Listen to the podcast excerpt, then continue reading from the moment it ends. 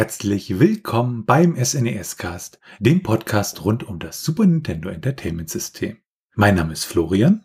Und mein Name ist Felix und in der heutigen Episode behandeln wir das Spiel The Adams Family.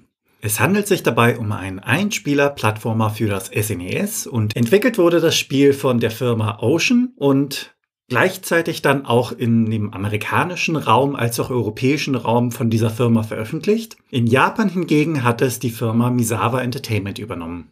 Und damit springen wir dann gleich zum Hintergrund. Die Adams Family dürfte ja vielen bekannt sein, allerdings möchten wir dennoch ein wenig den Hintergrund näher beleuchten.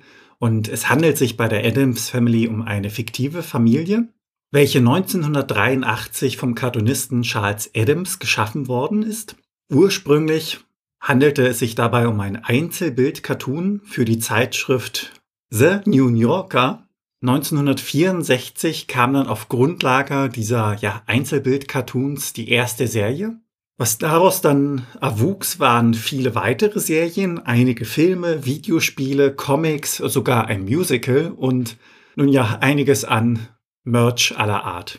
Die Adams Family ist dabei eine Satire auf die ideale amerikanische Mittelklassefamilie der Nachkriegszeit. Sie erfreut sich da am Makaberen, am Okkulten und grundsätzlich ist es ihr mehr oder minder egal, was andere über sie denken. Und für sie ist Horror die Normalität der anderen. Mit der Zeit hat sie sich dann wirklich einen festen Bestandteil in der Popkultur erarbeitet. Ursprünglich war die Familie eigentlich namenlos, das hat sich dann mit der Serie geändert. Und die Familienmitglieder sind Nachkommen ja von Vampiren, Ghoulen und anderen verstoßenen Kreaturen. Das wird niemals so wirklich festgemacht, was genau es denn ist. Zum einen haben wir dann den Vater, Gomez Alonso Lupold Adams. Er entstammt einer spanischen Abstammung, hat Jura studiert, was er allerdings selten praktiziert. Und vermutlich ist das auch besser so für seine Klienten, denn er ist stolz wenn er einen Fall verliert. Durch ein Erbe ist er ja recht wohlhabend und dieses Geld, was er aus dem Erbe bekommen hat, hat er dann investiert in Goldminen und Ölfelder und dementsprechend gewissermaßen sein Vermögen noch vermehrt. Charakterlich ist er doch recht naiv und kindlich und hat dementsprechend auch eine ja recht kurze Aufmerksamkeitsspanne. Dennoch ist er ja sehr optimistisch und mitunter auch ein Liebhaber von Zigarren. Dann haben wir als Mutter der Familie Morticia A. Adams geborene Frump. Sie ist meist in dunklen Gewändern gekleidet, vom charakterlichen recht familienbezogen, möchte dementsprechend, dass alles glatt läuft. Im Vergleich zu ihrem Mann eher weniger verspielt und hat eine fleischfressende Pflanze mit dem Namen Cleopatra. Sie ist Pflanzen generell recht zugetan, denn ihre Lieblingsblumen sind rote Rosen, allerdings nur ohne deren Kopf. Neben ihr haben wir dann die Tochter Wednesday, Friday, Adams. Es gibt einige Unterschiede zwischen Serie und Comic, was generell die Charaktere angeht und hier tritt das etwas stärker zutage. In der Serie ist sie besonnen, lustig, hat eine Spinne namens Homer als Haustier, wohingegen sie im Comic eher ein stilles, etwas kümmerliches Kind erfüllt von Leid ist. Ihr Lieblingsspielzeug ist dabei die Puppe Marie Antoinette und diese wurde passenderweise vom Bruder enthauptet, was zum Stile der Serie passt. In späteren Zeiten, also in den Filmen, wurde sie zu einer gefühllosen, ja, recht ernsthaften Persönlichkeit, hat einen morbiden Humor dazu bekommen und eine teilweise melancholische Ader.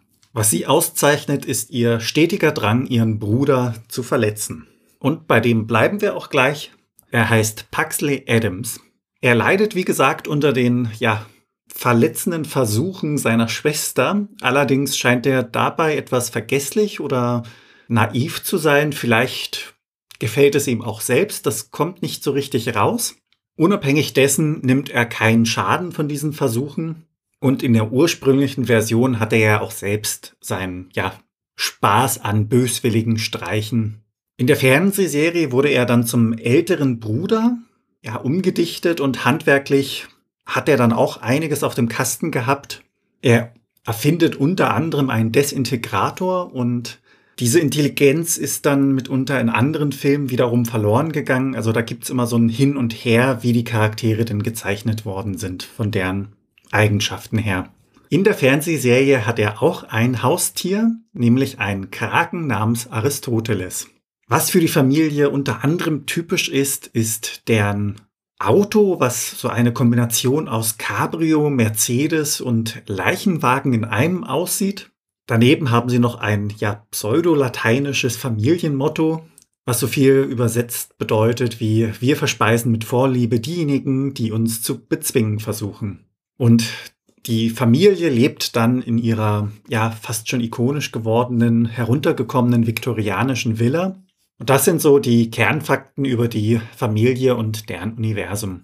Es gibt dann natürlich noch Nebenstränge, wenn man so möchte, die engen Familienmitglieder wie Onkel Fester, die Großmutter, selbstverständlich den Butler Lurch und einige andere, die in den Serien beziehungsweise in den Filmen noch mit auftauchen. Einen darf man dabei selbstverständlich nicht vergessen. Allerdings wurde dieser ursprünglich nicht wirklich eingeplant und kam dann erst im späteren Verlauf dazu. Das undeutlich sichtbare Ding, genannt dann später auch einfach Fing bzw. Ding. Und es handelt sich dabei um eine körperlose Hand, die sich bewegen kann, fühlen kann und durchaus lebendig ist. Zehn Jahre später, 1964, folgten dann weitere Ergänzungen. Da kam der Cousin von Gomez mit dazu und die Großkatze Kitty Cat wurde eingeführt. Und damit kommen wir dann zur Geschichte. Da schauen wir uns dann zuerst die Geschichte von Ocean Software an. Die hatten wir uns, glaube ich, auch in vorherigen Episoden das eine oder andere Mal zumindest schon mal kurz reingeschaut. Und Ocean Software war ein britischer Videospielentwickler und in den 80er und 90er Jahren einer der größten ja, Entwickler und Publisher. Gegründet wurde die Firma als äh, Spectrum Games von ähm, John Woods und David Ward. Und zwar im Jahre 1983. Und da hatten sie so eine Art ja, Versandhandel aufgemacht und vertrieben dort äh, Clones von äh, Frogger und Missile Command unter anderem für damalige Heimcomputer wie den ZX 81 oder den VC20. Als sie dann später sozusagen expandieren wollten, stellten sie auch fest, ähm, ja, dass ihr Name irgendwie ja für andere Ohren, die mit dem ZX-Spektrum nicht so viel anfangen konnten, irgendwie ungewöhnlich war und haben sich dann schlussendlich in Ocean Software umbenannt. Dabei haben sie auch einige Spiele äh, ja neu aufgelegt und teilweise auch umbenannt, zum Beispiel Missile Attack, ähm, da haben sie dann Armageddon draus gemacht. Und im Laufe der 80er Jahre haben sie sich dann ja immer weiter vergrößert, ähm, haben auch ein paar andere Sachen aufgekauft, zum Beispiel Imagine Software und haben auch sehr viel äh, ja, Umsetzung von Arcade-Geschichten gemacht, die sie dann auf die Heimcomputersysteme übertragen haben. Bekannt wurden sie dann noch durch die Umsetzung ähm, von Filmlizenzen, sowas wie Rambo, Cobra oder auch das Batman-Spiel oder auch ähm, Robocop. Und mit diesem Robocop-Spiel ähm, hat Ocean sich dann wirklich auch etabliert weltweit und äh, darüber kam sie dann auch an die äh, Lizenz zum Batman-Film, weil Warner Bros. halt vorschlug, äh, wollt ihr da nicht ein Spiel produzieren? Später wurden sie dann äh, im Jahr 1996 von Infogrames aufgekauft für einen damaligen Kaufpreis von 100 Millionen Pfund. Zwei Jahre später wurde Ocean Software dann auch in Infogrames United Kingdom umbenannt. 2003 wurde das ganze Infogrames-Zeug ja dann zu Atari und die Assets von Atari, zumindest die europäischen Assets, wurden dann äh, ja von Bandai Namco aufgekauft. Damit werfen wir dann einen Blick auf Misawa Entertainment, die ja als Publisher für die japanische Version zuständig war. Und die haben ein paar äh, Videospiele gepublished, hauptsächlich für Super Nintendo und den Game Boy. Und sie haben sich auch sehr viel auf äh, Sportspiele konzentriert, die halt im Westen entwickelt wurden, um sie dann ja in Japan zu publishen. Und zu den Spielen, die da gepublished wurden, gehören unter anderem The Adams Family, Super Kickoff, World Class Rugby und ähm, Jim Connors Pro Tennis Tour, über das es ja auch eine Episode vom SNES-Cast gibt. Und wenn wir dann einen Blick auf die Geschichte des Spiels werfen, dann hatte Ocean ja diesen Ruf, dass sie halt ja für Filme Spieleumsetzungen entwickeln können und das auch machen. Und haben dann halt im April 1991 angefangen, ein entsprechendes Spiel zu entwickeln, weil es ja ein ähm, Film von der Adams Family geben sollte. Allerdings ist das Projekt dann von 20th Century Fox zu Paramount Pictures gewechselt. Und man wollte das Spiel wirklich auch zeitnah nach dem Film veröffentlichen, nämlich einen Monat später. James Higgins war da als Programmierer angestellt und äh, Warren Lancashire für das Design und die Grafik und Simon Butler hat dann zusätzliche Grafiken erstellt und Jonathan Dunn war für die Musik zuständig. Sie hatten praktisch ja äh, für die Entwicklung eigentlich nur das Drehbuch zur Verfügung und ähm, man hatte halt ja sozusagen nur die Dialoge der Charaktere und hat überlegt, wie man daraus ein Videospiel macht und hat sich dann entschieden, ja die, die letzten 20 Minuten des Films sozusagen als Grundlage für das Spiel zu benutzen. Es sollte erst so eine Art ja, Puzzle-Videospiel werden, aber ähm, so nachdem sie zwei Wochen entwickelt haben, rief halt Paramount an und ähm, bat halt darum, sie hätten gern auch eine Portierung dann für das Super Nintendo. Und diese Super Nintendo-Version war dann im November 1991 fertig. Und dann haben sie sich das nochmal angeguckt mit der Computerversion und äh, fanden dann die, die ursprüngliche Version halt nicht mehr so schön. Die wurde dann äh, verworfen. Und somit war dann praktisch, auch wenn die SNES-Version nicht die ursprüngliche Version war, sie doch dann ein Grund dafür, dass das Spiel in den anderen Portierungen so aussieht, wie es heute aussah. Wenn man dann mal die Credits vom Spiel guckt, dann haben wir neun Leute, die Programmierung von James Higgins, das Game Design von Warren Lancashire, die Grafik ebenfalls von ihm und äh, ja, dann hat er gesagt, die zusätzlichen Grafiken von Simon Butler, die Musik von Jonathan Dunn, auch die Soundeffekte. Getestet wurde das Ganze von Gareth Betts und äh, Timothy Welch. Veröffentlicht wurde das Ganze schlussendlich 1992, in Nordamerika äh, im März 1992 und in Japan im Oktober 1992. Und damit werfen wir dann einen Blick auf das Setting des Spiels. Onkel Fester hat sein Gedächtnis verloren und unterliegt nun dem Bann von Abigail Craven. Abigail Craven ist eine ja, hinterhältige Person, die nach dem Vermögen der Adams trachtet und mit Hilfe vom in die Irre geführten Onkel Fester sowie Tully und Judge gelingt es ihr, die Familienmitglieder in ihre Fänge zu bekommen und einzusperren. Einzig und allein Gomez bleibt übrig und das Ding quasi als Sidekick, der kleinere Informationen gibt. Die beiden müssen nun in dem Sinne den Tag retten. Und damit kommen wir dann auch direkt zum Gameplay.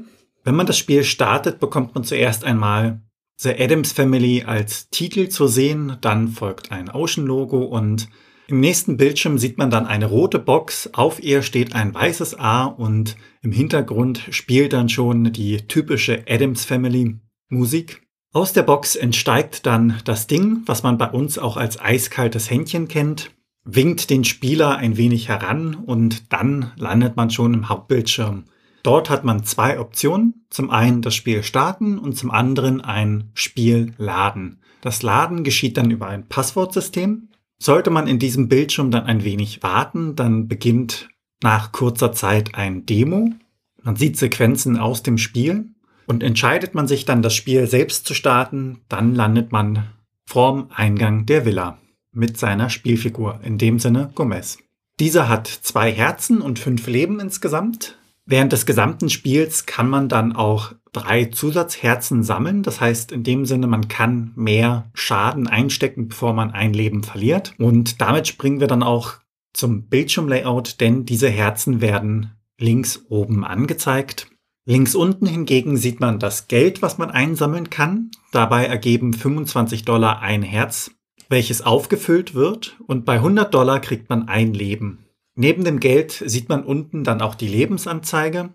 Rechts unten wird der Highscore eingeblendet und was das angeht, gibt es eine kleine Besonderheit, denn wenn man es schafft, mehrere Gegner hintereinander zu besiegen, indem man auf sie hüpft, ohne den Boden zu berühren, dann verdoppeln sich jeweils die Punkte, die man für das Erledigen der Gegner bekommt. Den Großteil der Gegner kann man auch besiegen, indem man einfach auf sie drauf hüpft. Es gibt eins, zwei Ausnahmen. Das sind dann Monster, die in irgendeiner Art und Weise Stacheln auf dem Kopf haben. Und grundsätzlich gibt es ja einiges an Gegnern und Fallen. Man hat unter anderem Geister, fliegende Goblins, Abgründe, Ritter, ja, schwingende Kugelmonster, Stacheln und Kanonen sowie Bomben, Werwölfe, Feuerbälle und einige andere Gefahren, die mit auf dem Weg lauern. Das Ganze ist grafisch durchaus abwechslungsreich gestaltet, von den Eigenschaften der jeweiligen Gegner jedoch eher einfach gehalten. Denn die Gegner laufen meistens einfach nur hin und her und schießen. Dementsprechend sind die Muster, die sie haben, recht schnell zu durchschauen. Das Ganze jedoch in Kombination, also Grafik und Gegner, machen das Spiel doch recht abwechslungsreich. Am Ende eines jeden größeren Abschnitts gibt es einen großen Boss, den man besiegen muss, um weiterzukommen. Schafft man dies, dann bekommt man ein Familienmitglied zurück. Das gestaltet sich so, dass man eine kleine Zwischensequenz hat, in der das Porträt des Gefangenen, also des Familienmitgliedes, das man gerade befreit hat, sieht und dazu wird ein kleiner Text eingeblendet. Die geretteten Familienmitglieder bleiben dann im Musikraum der Villa und spielen dort jeweils ein Instrument. Das heißt, je mehr Familienmitglieder man befreit, desto vielfältiger wird dort auch die Musik. Es gibt Stellen, an denen man Tipps vom eiskalten Händchen bekommen kann. Diese werden gekennzeichnet, indem der Buchstabe A eingeblendet wird. Des Weiteren gibt es ein paar Gegenstände. Dies sind die kleinen Herzen, welche dem Spieler Energie zurückgeben. Es gibt die Dollar, die dem Spieler Geld geben. Man kann ein Zusatzleben finden und auch ein Schild, welches Gomez für begrenzte Zeit unverwundbar macht. Daneben gibt es das Schwert, mit dem greift Gomez an. Und neben diesem hat er auch noch Golfbälle, die dann als Fernkampfwaffe benutzt werden können. Sowohl mit dem Schwert als auch mit dem Golfball ist es möglich, die Gegenstände, wenn man diese denn trifft, mit diesen beiden Dingen einzusammeln. Die zu findenden Laufschuhe als auch der Fes verändern Eigenschaften. Das heißt, die Laufschuhe machen ihn ein wenig schneller für begrenzte Zeit und der Fes lässt ihn zeitlich begrenzt fliegen. Im gesamten Level sind Punkte versteckt, die man nicht sieht, aber einsammeln kann. Und für jeden Punkt, den man so einsammelt, bekommt man 1000 Punkte gut geschrieben. Im Spiel selbst bewegt man sich sowohl durch die Villa als auch die Umgebung, also den Garten gewissermaßen. Man hat den alten Baum, die vierstöckige Villa an sich, die Krypta und den Friedhof, den man jeweils abklappern muss, um alle Familienmitglieder zu finden. Den Bildschirm wechselt man, indem man durch verschiedene Türen geht und bei jedem Wechsel wird einem angezeigt durch ein kurzes Einblenden, wo man sich denn gerade befindet. In den jeweiligen Leveln gibt es auch versteckte Areale beziehungsweise versteckte Türen, Meistens geben diese einem Gegenstände oder Punkte. Daneben gibt es noch so kleine Blöcke im Spiel, die man an- bzw. ausschalten kann. Als Spieler muss man da ein wenig herumexperimentieren, was denn genau diese Blöcke jetzt auslösen. Meistens sind sie dafür gedacht, neue Areale freizulegen. Die Level an sich sind an sich recht einfach aufgebaut und es ist eher eine Herausforderung, herauszufinden, wo man gerade ist, wo man war und wo man hin muss. Denn nicht jede Tür, durch die man durchgeht, bringt einem, wenn man sie erneut betätigt, zu dem Ort zurück, wo man gerade war. Teilweise ist es auch recht anspruchsvoll, die Geheimräume zu finden. Und das Schöne dabei ist, dass die Level jeweils grafisch wirklich unterschiedlich gestaltet sind. Das Ganze, wie gesagt, auch recht vielfältig ist. Im Außenareal muss man eher klettern und fliegen. Im Eisareal, da hat man eher so Schlitterpartien und muss den Gegnern dann, während man von der einen Seite zur anderen Seite schlittert, ausweichen. Es gibt Innenräume mit sich bewegenden Plattformen oder Passagen, bei denen man von Liane bzw. von Seil zu Seil hüpfen muss. Und es kann auch manchmal vorkommen, dass man das nicht auf Anhieb schafft. Sollte dieser Fall eintreten, ist das Ganze nett gemacht. Es wird nicht nur eingeblendet, dass man jetzt das Spiel fortsetzen kann oder dementsprechend als Alternative abbrechen kann, sondern man steht dann in einem Raum mit Gomez und hat zwei Türen. Die eine Tür ist die Tür, durch die man geht, wenn man das Spiel weiterspielen möchte. Und das andere ist die Tür, falls man das Spiel beenden möchte. Das heißt in dem Sinne, falls man mal es nicht geschafft haben sollte, kann man interaktiv dann wählen, ob man weitermachen möchte oder ob man das Ganze sein lässt. Hat man sich dann durch die Villa und die Außenareale gekämpft, die Bosse besiegt und als letztes dann seine Frau befreit, kommt man zu den Credits. Dort sieht man dann ein Porträt der Eltern und viele aufsteigende Herzchen. Unter dem Porträt bedankt sich Mortika für die Rettung. Das Ganze wird als Text eingeblendet und er kommentiert das dann teilweise noch mit den Worten, dass es ihm Freude gemacht hat, das Haus neu zu entdecken und auf die Frage, ob er denn unglücklich sei, antwortet er ja vollständig. Was so diesen Stil der gesamten Familie auch in den Zwischensequenzen wiedergibt.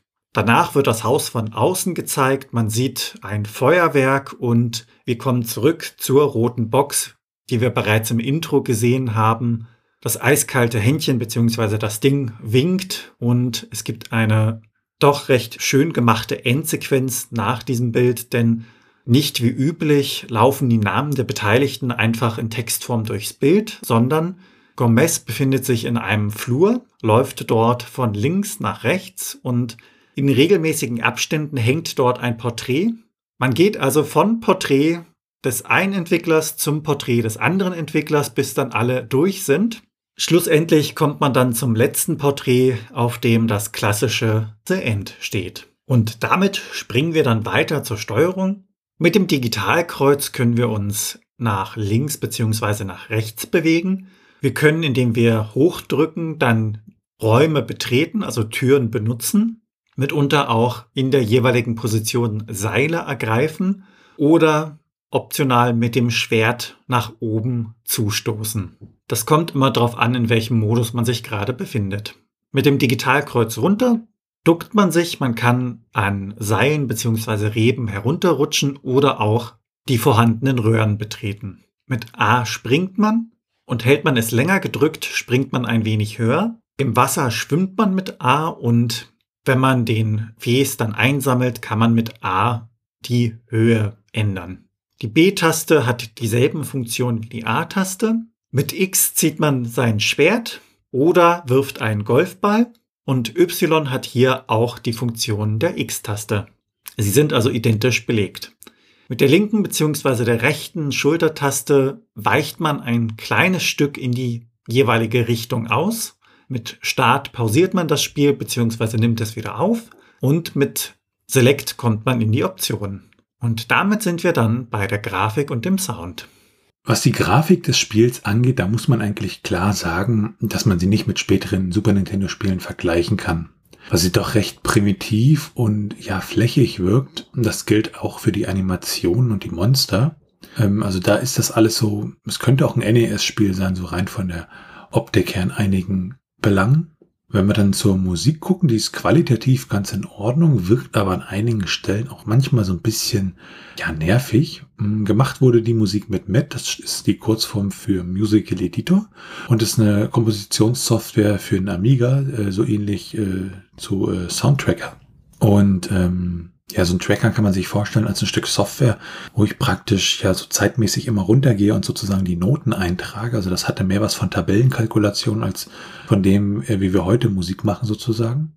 Und im Gegensatz zu anderen äh, Trackern konnte Matt äh, MIDI-Tracks unterstützen. Und gemacht wurde die Musik hier von Jonathan Dunn. Und Jonathan Dunn, der ist äh, Programmierer und Musiker gewesen und war halt der äh, ja, Main Sound Designer bei Ocean Software und hatte 1987 angefangen bei Ocean Software zu arbeiten und ist dann da geblieben, als die Firma äh, von Infogrames gekauft wurde und äh, hat sie dann aber schlussendlich im Jahr 2000 verlassen. Für Super Nintendo hat er unter anderem seinen eigenen Musiktreiber und Konverter entwickelt, mit dem er halt MIDI-Daten ja hin und her konvertieren konnte sozusagen. Und im Soundtrack selbst finden sich unterschiedlichste Musikstücke, ähm, so von einer Minute bis ungefähr drei Minuten dreißig auch so kürzere Musikstücke mit zwölf Sekunden. Lurch Piano Solo gibt's in sechs Varianten. Und auch ähm, ja, kurze Soundeffekte finden sich darin. Grundsätzlich die Grafik und die Musik sind zwar ja ordentlich gestaltet, aber an der Stelle geht das Ganze doch mehr so in Richtung Mittelmaß, beziehungsweise ja, es ist halt ein sehr, sehr frühes Super Nintendo Spiel, was vielleicht dann auch noch nicht alles ausreizt, was man mit dem Super Nintendo machen konnte. Und damit gucken wir uns die Strategie an, um die komplette Adams Family retten zu können. Im Spiel bewegt man sich ja durch eine Vielzahl an Türen und es gibt einige Türen, wenn man durch die zurückgeht, kommt man nicht an den Ursprungsort zurück, sondern wird an einen anderen besonderen Ort teleportiert. Dort gibt es dann mitunter Gegenstände, die einem im weiteren Spielverlauf nützlich sind. Je nachdem, wie der Raum aufgebaut ist, kann man sich dies zunutze machen, denn Gegenstände wie Waffen, Herzen, Schuhe oder die Fes regenerieren, wenn man kurz den Raum verlässt und anschließend wieder hineingeht. Das trifft allerdings nicht für das Geld als auch die Zusatzleben und Schilder zu. Dabei kommt es natürlich stark auf den Raum an, wenn ein Leben erst ganz weit hinten schwer zu erreichen ist, bringt einem das nicht viel, den Raum zu verlassen und wieder hineinzutreten. Allerdings gibt es auch Räume, bei denen man sich das zunutze machen kann, weil das Leben gewissermaßen direkt neben der Tür liegt. Und so kann man seine Lebensenergie dann auf einfache Art und Weise auffüllen. Es gibt Stellen, dort sieht man Gegenstände, kommt allerdings nicht heran. In diesem Fall kann man sich sein Schwert zunutze machen. Man springt im Idealfall mit Anlauf. Und wenn man kurz unter dem Gegenstand ist, nutzt man sein Schwert, um hochzustoßen und kann mit dem Schwert dann den, diesen Gegenstand einsammeln. Teilweise kann man das auch auf Kreaturen, indem man auf sie draufhüpft, übertragen. Das heißt, einmal draufhüpfen, gewissermaßen Schwung holen und dadurch dann auch an Ebenen kommen, für die ein einfacher Sprung nicht ausgereicht hätte. Was die jeweiligen Endbosse angeht, gibt es dort immer einen Platz, an dem man sicher ist. Die Muster sind ja mitunter sehr einfach gestaltet, dass man diese auch recht schnell erkennt. Stellt man sich dann an diese Stelle, kann man im Grunde einfach in vielen Fällen warten und mit dem Schwert bzw. den Golfbällen die Bosse attackieren. Was die Orientierung angeht, ist es von Vorteil, sich eine Karte oder ähnliches anzulegen, damit man weiß, wo man bereits war und was man bereits erforscht hat. Denn die Räume regenerieren ja gewissermaßen wieder Gegner und Gegenstände. Dementsprechend ist es manchmal schwer, dort die Übersicht zu bewahren. Man sollte sich auch in keinster Weise in irgendeiner Art und Weise hetzen lassen, denn das Spiel teilt in dem Sinne nur moderaten Schaden aus. Also es gibt im Grunde keine Stelle, bei der der Spieler instant getötet werden kann. Und damit gehen wir in die Cheats und Geheimnisse über. Einmal haben wir dann natürlich die Passwörter, die wir benutzen können, um wieder an eine bestimmte Stelle zu kommen, um auch bestimmte Anzahl Herzen etc. zu bekommen. Und ähm, daneben es auch die Möglichkeit, äh, in diesem fortsetzenden Spielende Raum ganz links in den Bildschirm zu gehen und dort einen geheimen Raum mit zusätzlichen Leben zu finden, die dann, wenn man Continue macht, ja hinzugefügt werden. Auch Cheatcodes, also für den Emulator oder Module wie Game Genie, die im Speicher irgendwelche Speicherstellen ändern, um zum Beispiel unendliche Leben zu ermöglichen, gibt es für die Adams Family, zum Beispiel für Unverwundbarkeit, unendliche Gesundheit oder unendliche Leben. Dann gibt es auch ein ja, kleines Easter Egg oder Geheimnis. Man kann nämlich äh, mit diesen Fingern schnappen beim Startbildschirm, also dieses Fingerschnipsen. Das äh, kann man mit den L- und R-Tasten machen und dann sozusagen zur Titelmelodie selber ja mit den Fingern schnappen, was auch relativ viel Spaß macht. Dann gucken wir uns mal die Unterschiede an, und zwar die Unterschiede zwischen der SNES-Portierung und anderen Portierungen. Da gibt es, äh, ja, manchen Versionen wird das durch Herzcontainer dargestellt. Und in anderen Versionen, äh, wie der NES-Version zum Beispiel, wird das anders dargestellt. Da hat man eher so eine Art normalen Lebensbalken. Und die Gameboy bzw. die CPC-Version arbeiten da eher mit ja so gleichbleibender Anzahl an Herzen. Dann werfen wir Blick auf die technischen Daten. Also wir schauen uns das ROM an, schauen uns an, was für ein ROM-Typ ist das, gucken auch in die internen Header rein, die in den Daten liegen und auch von Nintendo vorgeschrieben sind, wo sich auch bestimmte Informationen ja befinden. Und hier bei dem Spiel ist es so, dass es äh, sich um ein 8-Mbit-Modul handelt. Es ist normales ROM, deshalb auch das Passwortsystem, also kein SRAM oder eine Batterie, die das speichert. Und es ist ein sogenanntes Slow-ROM mit einer Zugriffszeit von 200 Nanosekunden. Der interne Titel ist The Adams Family, alles groß geschrieben und jedes Wort mit einem Leerzeichen getrennt. Ja, dann Blick auf die Portierung und Nachfolger. Und da ist es so, wir haben ähm, für das Spiel selbst haben wir eine Portierung zur einer Arcade-Version für den Amiga, für den Atari ST und den Genesis. Und auch davor gab es schon Spiele, zum Beispiel Festas Quest von 1989.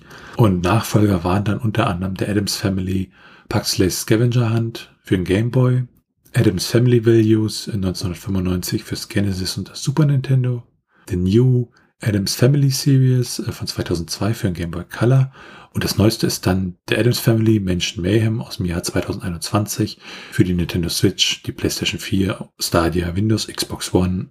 Und damit sind wir dann auch schon beim Trivia. Durchschnittlich verbringt man mit dem Spiel zwei Stunden. Das Ganze geht natürlich auch ein wenig schneller. Mit einer Stunde 20 grob. Und wenn man sich Zeit lässt, kann man etwas über drei Stunden in das Spiel investieren. Preislich gesehen bekommt man die Cartridge lose für rund 20 US-Dollar und das ganze Complete Box wiederum für rund 55 US-Dollar. Im deutschen Raum bekommt man die Cartridge lose für rund 9 Euro und das ganze Set dann wiederum für rund 46 Euro. Und dann ähm, hat die Adams Family auch einige andere Figuren inspiriert, zum Beispiel Gundel Gaukelei basiert auf äh, Motica Adams. Und auch äh, als die Serie das erste Mal abgesetzt wurde, wurde das Studio später leer ja, vorgefunden, weil irgendjemand die Requisiten gestohlen hatte. Dann haben wir auch ein paar ungenutzte Grafiken im Spiel, zum Beispiel ein ja, alter Baum, der als ähm, Boss herhalten sollte und auch ein entsprechender Vogel. Und es gibt im Raum auch zwei äh, Musikstücke, die nicht im Spiel benutzt wurden, die aber über einen entsprechenden, äh, zum Beispiel Pro Action Replay Code, ähm, ja, dann genutzt werden können. Damit sind wir dann bei den ROM-Hacks. Also ROM-Hacks, da geht es halt darum, einen, einen ROM zu modifizieren und ähm, zum Beispiel äh, in der Art und Weise, dass ähm, neue Strecken bei Super Mario Kart hinzugefügt werden.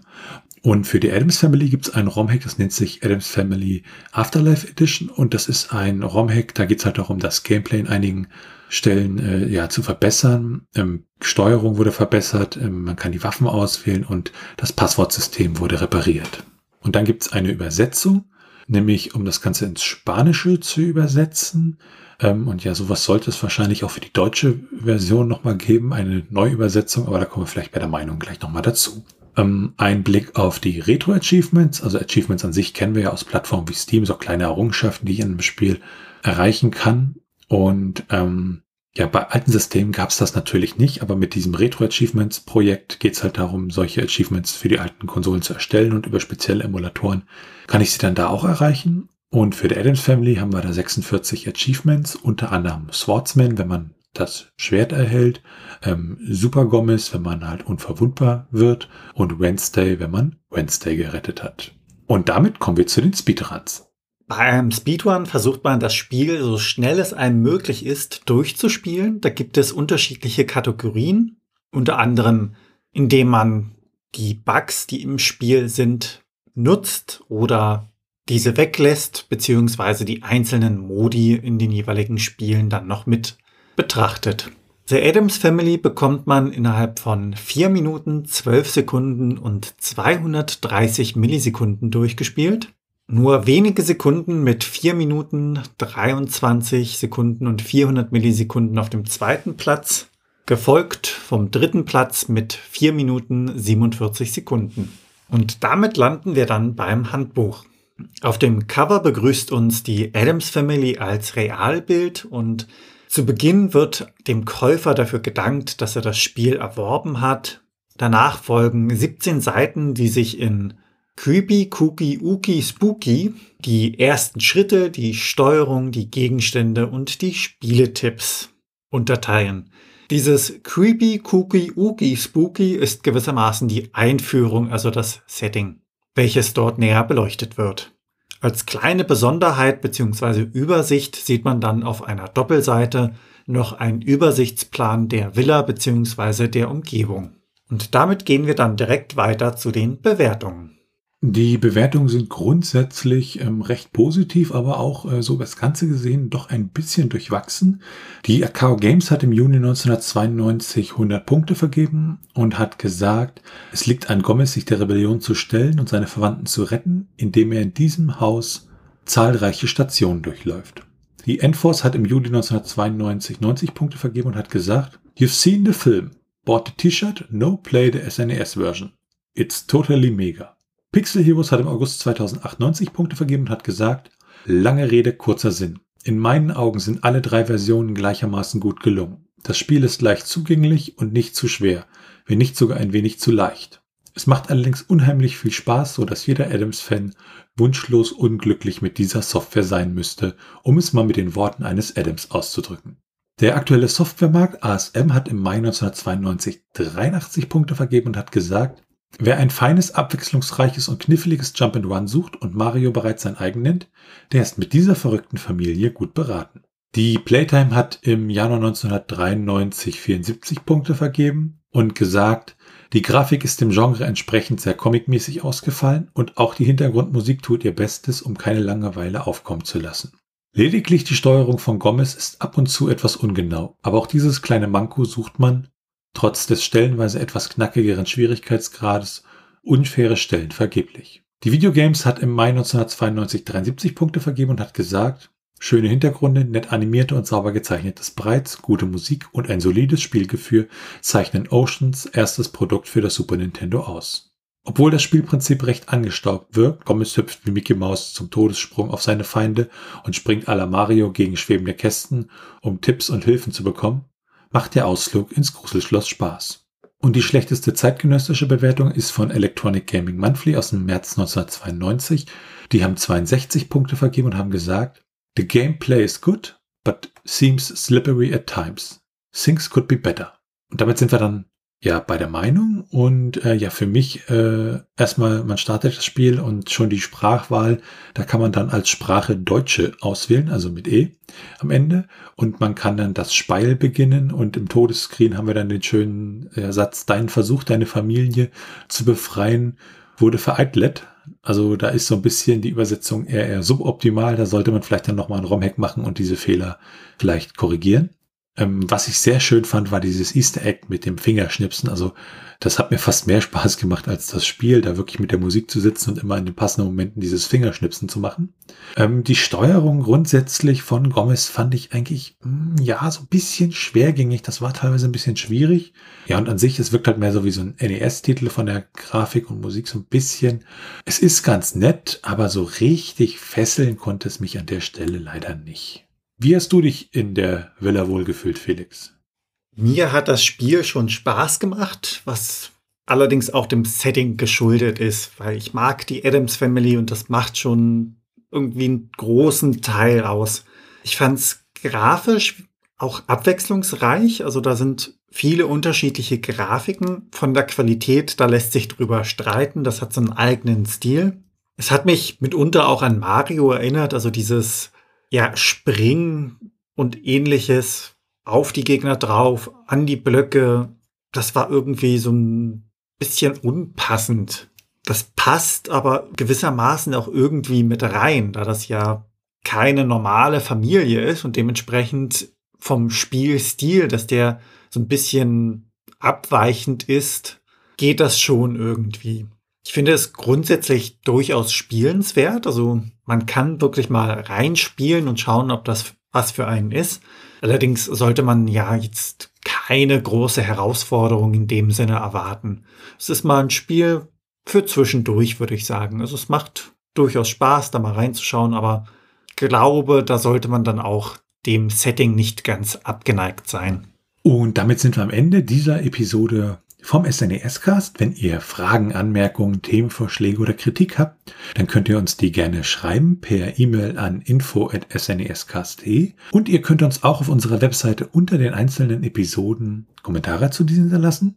Wir freuen uns sehr, wenn ihr uns bei Apple Podcasts bewertet und anderen Podcast-Portalen und natürlich könnt ihr uns auch persönlich empfehlen. Ihr könnt uns auf Steady unterstützen. Da erhaltet ihr dann für eure Unterstützung das eine oder andere kleinere Benefit. Und wir freuen uns da wirklich sehr drüber und es hilft uns, diesen Podcast zu machen. Und einige von euch unterstützen uns da ja schon. Und an dieser Stelle nochmal ein ganz, ganz großes Dankeschön dafür. Alles weitere dazu und rund um den Podcast, wie zum Beispiel der Link zu unserem Discord-Server, unserem Community Hub oder unseren Social-Media-Präsenzen auf Mastodon und Twitter, findet ihr auf snescast.de. Tschüssi. Ciao.